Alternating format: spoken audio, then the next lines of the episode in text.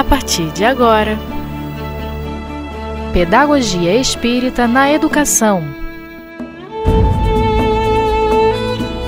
Com Selma Trigo, Edilene Pereira e Carlos Amaral. Olá, amigos. Bom novamente estar com vocês. Que alegria, né? Muito, muito bom. Estamos dando continuidade, como sempre eu uso a mesma frase, mas é uma realidade, né? E é muito gostoso. Nosso estudo do 12º Seminário de Pedagogia Espírita na Educação, com o tema A Educação do Espírito, as etapas do desenvolvimento. Quem está nos acompanhando durante todos esses, esses períodos aí de estudo, está aí sabendo direitinho como a gente vem caminhando, né? Refletindo vários aspectos importantes que a gente precisa conhecer para saber como melhor orientar os nossos filhos, nossos alunos, nossos evangelizandos, quem trabalha nos centros com evangelização de crianças, enfim, jovens também, né? Hoje, novamente, estamos com aqueles dois grandes amigos do coração, que a gente tem, assim, especial carinho, que é o Carlos e a Edilene. Olá, pessoal! Olá, Selma. Olá, Edilene. Como a Selma colocou, meu nome é Carlos. Mais uma vez, é com muita alegria, com muita satisfação que eu tenho a oportunidade de estar aqui pela web rádio espiritismo.net, divulgando esse trabalho da pedagogia espírita.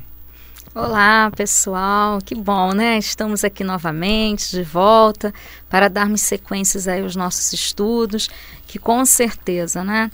Ver a educação sobre a ótica da doutrina espírita é de, de fato assim muito esclarecedor, muito consolador e muito incentivador a cada um de nós para que a gente possa olhar para as nossas crianças e nossos jovens com um olhar diferenciado, né? Não só corpos físicos, não só o intelecto, mas também um espírito imortal que está ali e que precisa cada vez mais desenvolver as suas potencialidades da alma para crescer, evoluir de uma forma mais ajustada às leis de Deus, não é? Bem, pessoal, nós é, no último programa nós estávamos falando sobre os bloqueios e as manifestações do espírito. Como é que isso funciona, né? A criança com corpos limitados, seja de forma neurológica ou física, e como o espírito reage diante dessas condições e como ele se ele é programado todo esse processo na antes da reencarnação. E aí nós vamos dar continuidade, tem uma autora maravilhosa, Nancy Pullman, que ela escreveu o livro Castelo das Aves Feridas e escreveu também As Aves Feridas na Terra Voam. São dois livrinhos fininhos em que ela num ela mostra a experiência da própria filha, que era tinha, era especial, né? E no outro é no plano espiritual, esses uhum. espíritos que vivenciaram essas experiências aqui na Terra, como eles se encontram, né?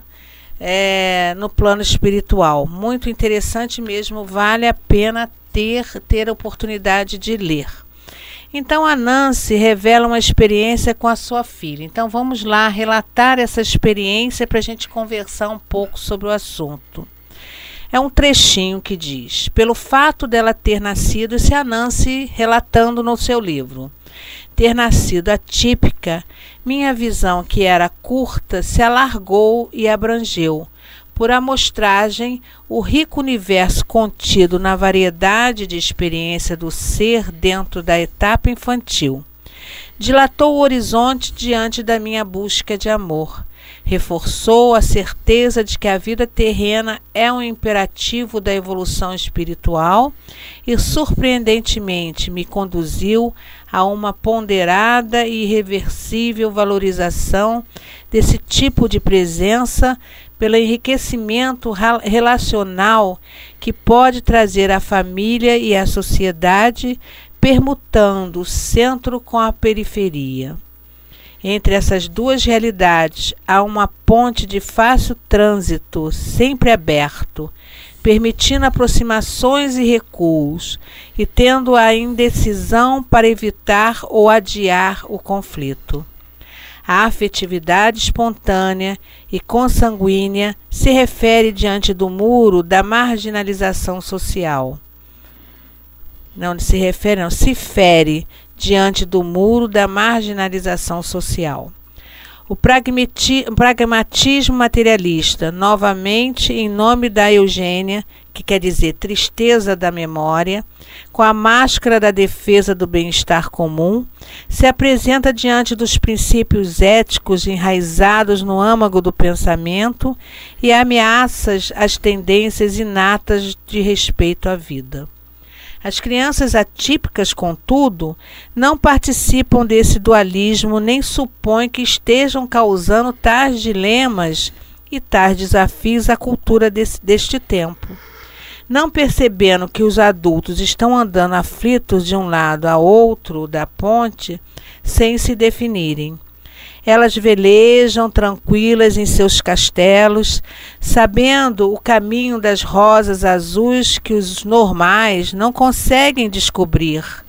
Continuam a nascer e a renascer com a certeza metafísica de que estão na direção reta para a meta que todos nós buscamos, que é a felicidade.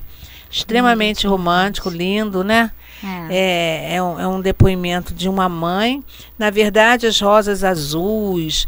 Ela conta no livro também que a filha sentada no carro é, o reflexo do sol, uhum. né, dos raios solares no vidro dava uma ideia de umas bolinhas de ar, né, de umas uhum. bolinhas de ar de é vidro. É aquele, aquele, é. aquela bola multicor, né, Isso. que o raio do sol faz quando penetra e pelo vidro molhado. ela falava que eram bolinhas de, de né? é. Aí, é, quer dizer, são detalhes que a gente acha que a criança está alheia, né? Uhum. E a criança não está alheia. É. E ela fala uma coisa aqui muito importante, né, Selma, que é essa dualidade, né? Ela aborda aqui questões de preconceito, né? Isso. né? Ela aborda questões justamente disso, porque hoje nem tanto, graças a Deus, né? Mas eu imagino há uns 20, 30 anos atrás, né, o quanto era se chocava, né, a sociedade você chegar num ambiente em que a criança ou, o deficiente ele estivesse alheio àquele ambiente, estivesse vivendo o seu mundo próprio e reagindo da sua forma própria, né? É. As pessoas se incomodavam muito na é verdade? E, e, ela rompeu essa barreira. A Nancy rompeu essa barreira. É. Ela levou a filha para a vida. Isso. Não é? E ela aprendeu com a filha, porque a gente pensa muitas das vezes que a mãe que recebe aquele filho, a família que recebe aquele filho, ela vai somente educar aquele filho. Não, ela vai ser educada também nesse processo, é. né? Que, é. De receber uma criança especial. É de mão de ah, é uma via de mão dupla. Exatamente. Os dois aprendem Exatamente. naturalmente. Então, então, o que ela diz aqui, né, da discriminação, ela fala que vários fatores no texto fica subentendido vários fatores relacionados a isso, né? Que as crianças caminham alheias a tudo isso. Por quê? Porque faz parte de um processo natural de evolução para elas e que só a doutrina espírita vem trazer essa consolação para nós. Então, a doutrina espírita vem nos dizer que isso é um momento de transitoriedade é? Porque elas vão ressurgir, como ela diz aqui, olha, elas vão seguindo, estão seguindo na direção reta para a mesma meta que todos nós buscamos, a felicidade, a felicidade do espírito imortal que elas são como nós. E interessante é que ela, ela faz a gente pensar, e você aí que é mãe, que vivencia essa experiência, olha o quanto que é importante é, você ouvir, né? E ouvir de experiência própria, de pessoas que vivem, não só nós que estamos aqui falando, mas são depoimentos vivos de Isso. pessoas que vivenciam a situação como você. Então veja, não é para ter vergonha, não é uhum. é para esconder, é para deixar bem bem visível a, o seu presente de Deus, hum. né? E também não ter revolta, não ter Isso. nenhum sentimento Isso. negativo nesse sentido. Isso, aceitação. Aceitação, né? exatamente. Aceitação da condição atual e que essa condição atual ela é transitória. Na verdade, o resultado final vai depender dessa aceitação. Isso aí. Né? E vai ser muito melhor, não é? Porque todos estão aprendendo, todos estão num processo educativo divino, todos que estão envolvidos nessa situação. E essa aceitação vai dar mais tranquilidade, mais prazer de viver. Isso. Posso até falar isso. Mais resignação. Momento, uma resignação. mais Nada fé. de vergonha. Né? Vai consolidar a fé. Consolidar Não é? Porque fé. muitas das vezes, quando nós passamos por situações difíceis na vida, a fé se fortalece em nós. E nesse momento, se não tiver essa aceitação, a vibração não vai ser de amor, vai ser de revolta. E ele Uhum. precisa de vibração de amor. Isso. E mãe tem um peso fundamental nesse processo, tanto a mãe quanto o pai. Uhum. Não? O espírito, ele registra nas- nos, nos caninhos da alma. Uhum. Porque, como já foi dito aqui, a alma está perfeita. Então, ele registra, ele pensa, ele sente, mesmo travado no corpo, no momento do desprendimento, é como se fosse uma medicação para o espírito. Isso mesmo. O amor dos pais, da Isso. família, é uma medicação para o espírito. Com certeza. Né? né? Então vamos agora entrar num outro momento importante que é a, a visão espiritual das etapas do desenvolvimento da criança, né? Vamos lá, Edilene? Vamos lá, né? E aí já vem logo assim uma frase para gente na nossa apostila, é que muitos de nós espíritas, né, a gente atribui a Leon Denis. E através dos nossos estudos a gente pôde esclarecer que está num livro de Leon Denis, mas o autor é outro, né? Que é A Natureza Não Dá Saltos. Quem faz essa citação para gente é Carl von Linné.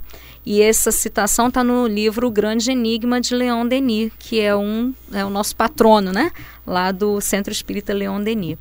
E para a gente refletir em cima dessa natureza não dá saltos, a gente vai ver aqui nos textos que há toda uma preocupação da espiritualidade com a evolução, não só de nós, espíritos imortais, mas também do veículo do nosso, do nosso espírito, da aprendizagem do nosso espírito, que são os nossos corpos físicos.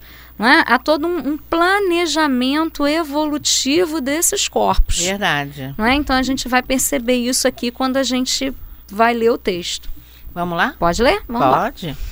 O espírito, ao reencarnar, recapitula na fase embriogênica a evolução filogenética de todo o reino animal. Aff, Maria, gente, viu os nomes?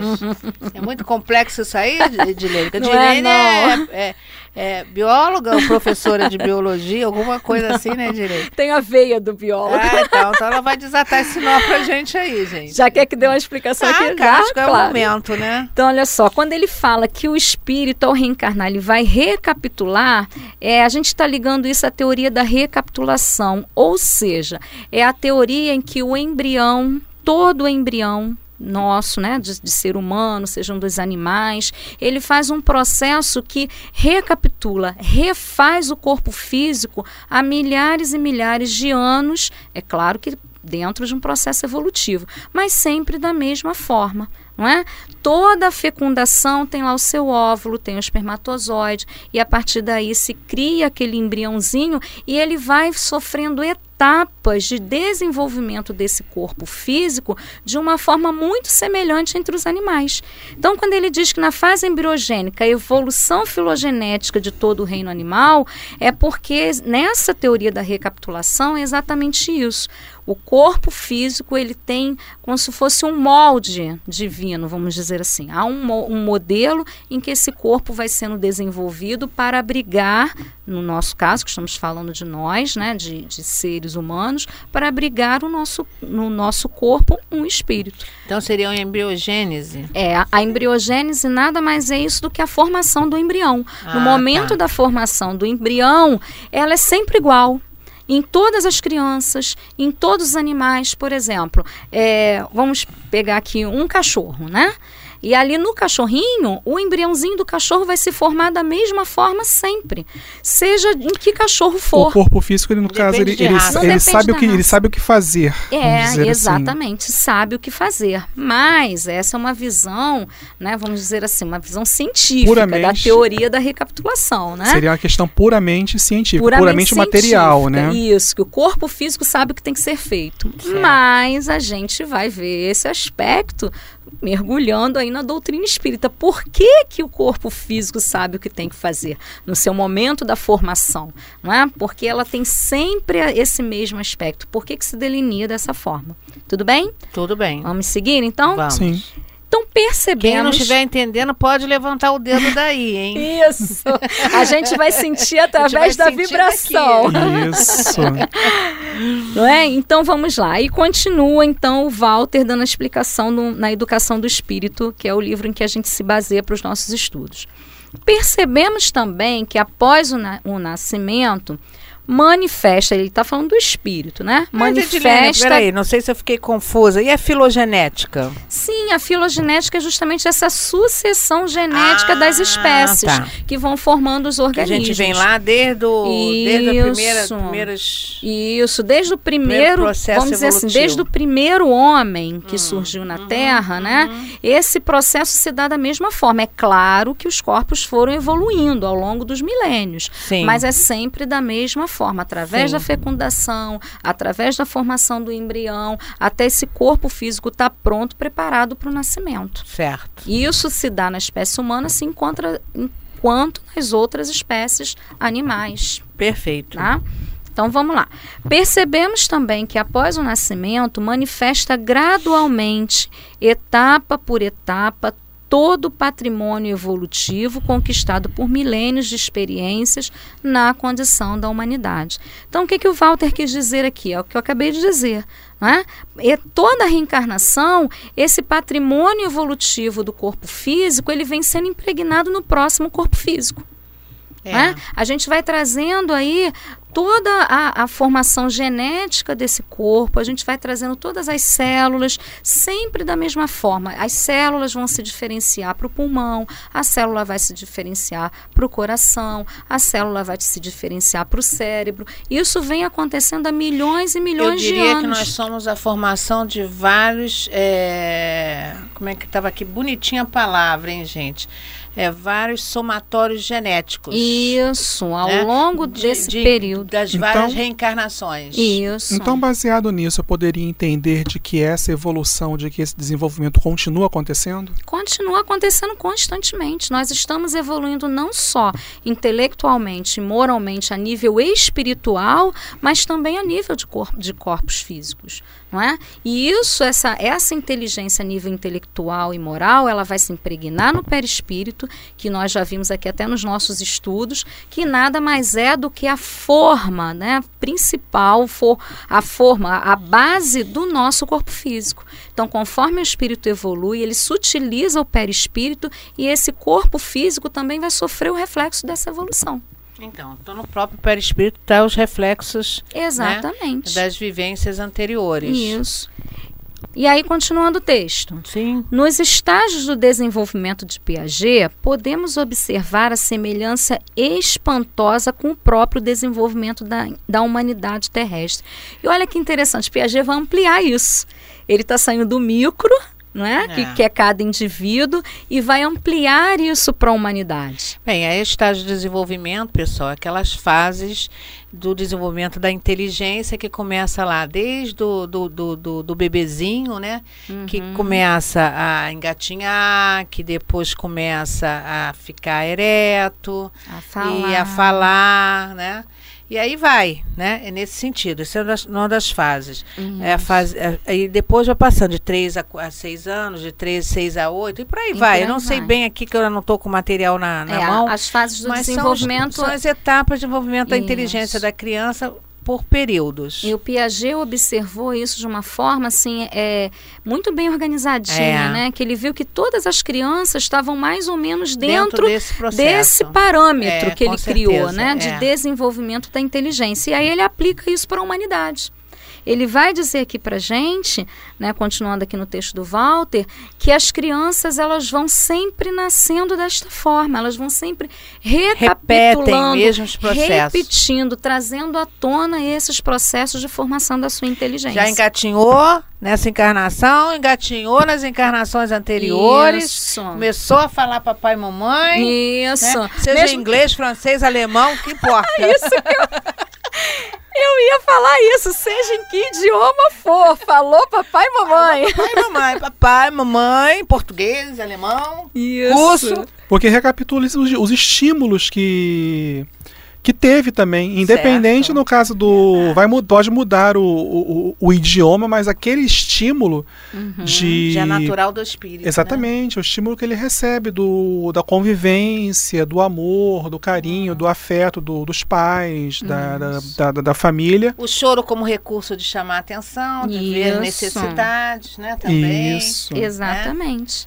Não né? controle ainda da urina, da- das Isso. fezes, né? Ainda está exercitando esse processo natural, o gatinhar, o caminhar, né? O falar.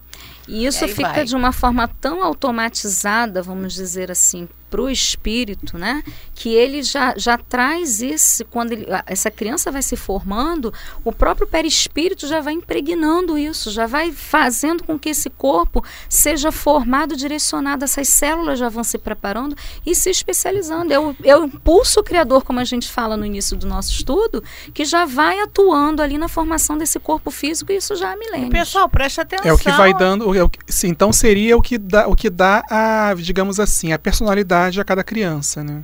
A personalidade vai caracterizar pelo espírito Pelo que ela vem. É o espírito dela que vai impregnar a Sim, personalidade dela. porque A gente está tra- falando a nível de corpo físico. Sim, porque esses traços comuns, como você colocou, que são comuns independente do idioma, independente da cultura, eles são Isso de faz- alguma forma do corpo, são do é, corpo tá dizendo físico. da soma das experiências, mas é a soma dos vários eus. É. A personalidade é a soma dos vários eus das É, existências. mas o que a Sim. gente está É. tá aqui é, esmiuçando é que a doutrina mas- espírita vem explicando que o, o próprio espírito ele participa da formação do seu próprio corpo físico.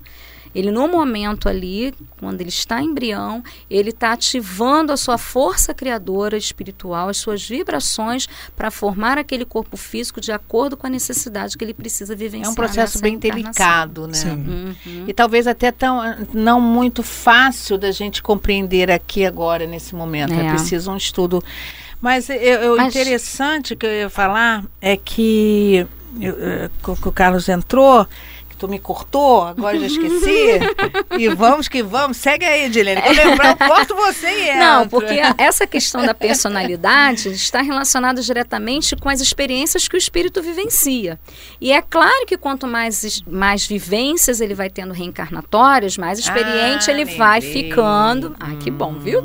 Mais experiente ele vai ficando, não é? Para que ele possa é, atuar de forma mais, vamos dizer assim, é, não seria uma forma mais eficaz, mas ele vai atuar nessa, nessa própria identificação De dele natural. como espírito É. naquele corpo físico que ele vai precisar se utilizar naquela reencarnação. Porque é energia. É a energia criadora energia. dele. Né? O que que O que, eu, o que eu ia falar, já esqueci de novo.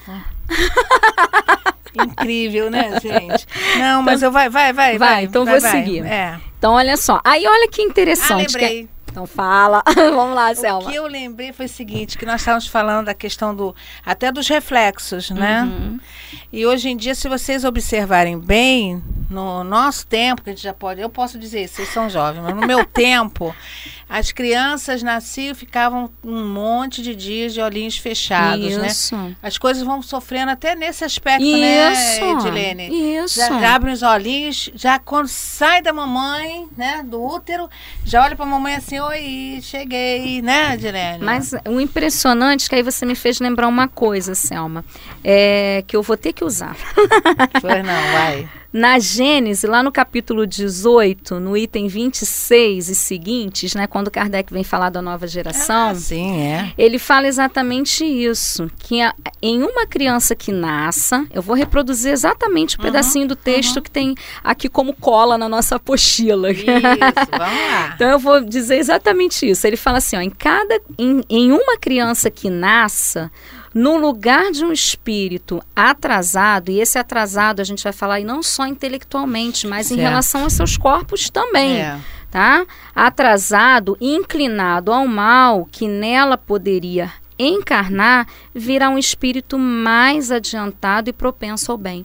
Então, essa característica do espírito ser mais adiantado é o que eu falei anteriormente, vai fazer com que esse corpo também esteja, vamos dizer assim, ele consiga se adaptar mais, ele consiga fazer com que esse corpo, mesmo durante esse processo que a gente está vivenciando de você está falando que você já é mais antiguinha, né? É, mais antiguinha. Mas um processo aí de uns 40, 50 anos atrás, que a criança nascia, ficava uma semana com olhinhos fechados, hoje a criança já abre os olhos logo após o parto. Até porque o processo é todo de evolução, De né? evolução, é o tempo, o é tempo. tudo no universo. O universo é um todo de evolução. Exatamente. Então não é só o espírito, o espírito é um, do, do- do- é um dos Exatamente. contextos na soma do todo. Então aí a gente percebe que está tendo, a gente já consegue É. verificar um- dentro aí dessa reencarnação que nós estamos vivendo, já mais um, um traço aí de evolução É. desse corpo físico, porque os espíritos estão com- mais, é, é, vamos dizer assim, eles já, já estão tomando posse, se a gente pode usar É. essa palavra, logo após o nascimento, eles já começam a fazer os mecanismos de ligação e já começam a movimentar esses corpos. que seja pelo processo repetido de várias Isso. vezes o mesmo processo. Então ele já, Isso. ele já tem isso como controle. Então vamos pegar esse gancho para a gente terminar de É, ler o vamos, texto? vamos, que essa, vamos. isso que você está falando É. está aqui no final do ah, texto. é? Olha não lá. tirei cola não.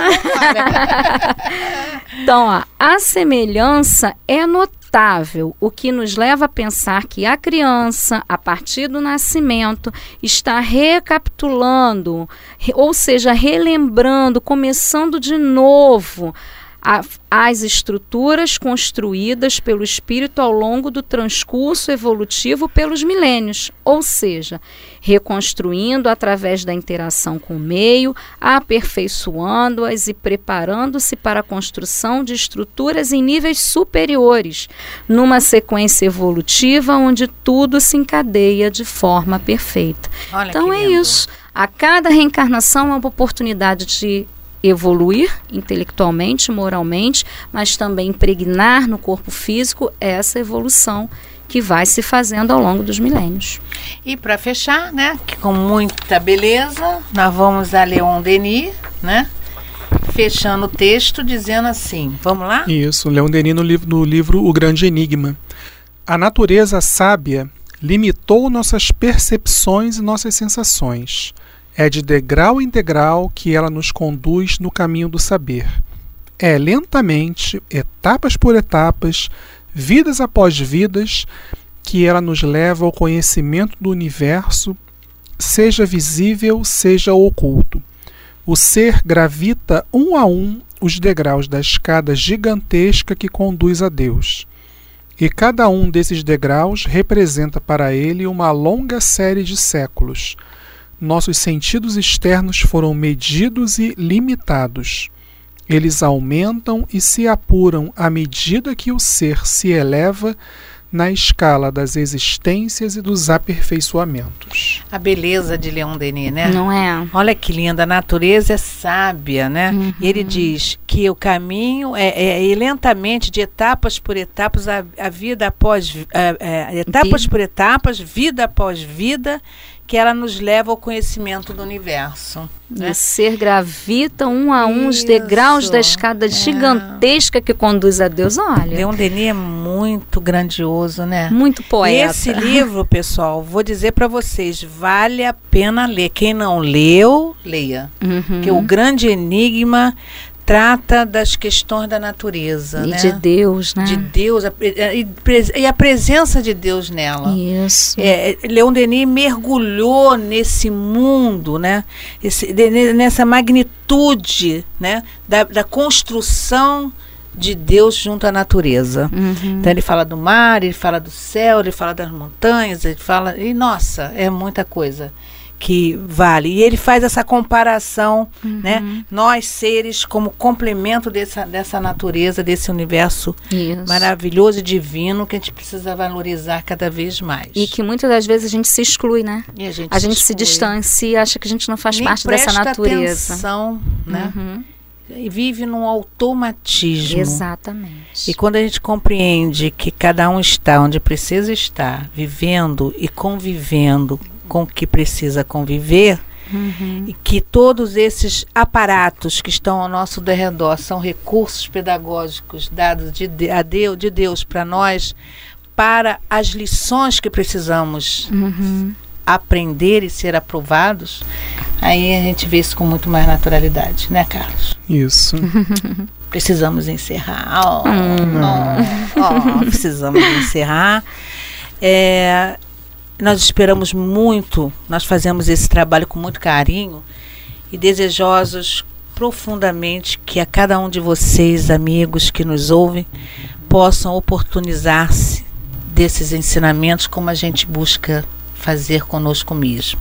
Isso. A divulgação pela internet é uma bênção de Deus, né? Um trabalho lindo que chega até você, tão distante talvez de nós, mas desejoso de entender tantas complexidades que a nossa vida permeia a nossa vida, né? Então que Deus abençoe você que está aí nos ouvindo, agradecida, profundamente agradecida a esses amigos que vêm sempre aqui, né? O Carlos, a Edilene que está aqui hoje, o Jailton que é um dos responsáveis desse trabalho também, né?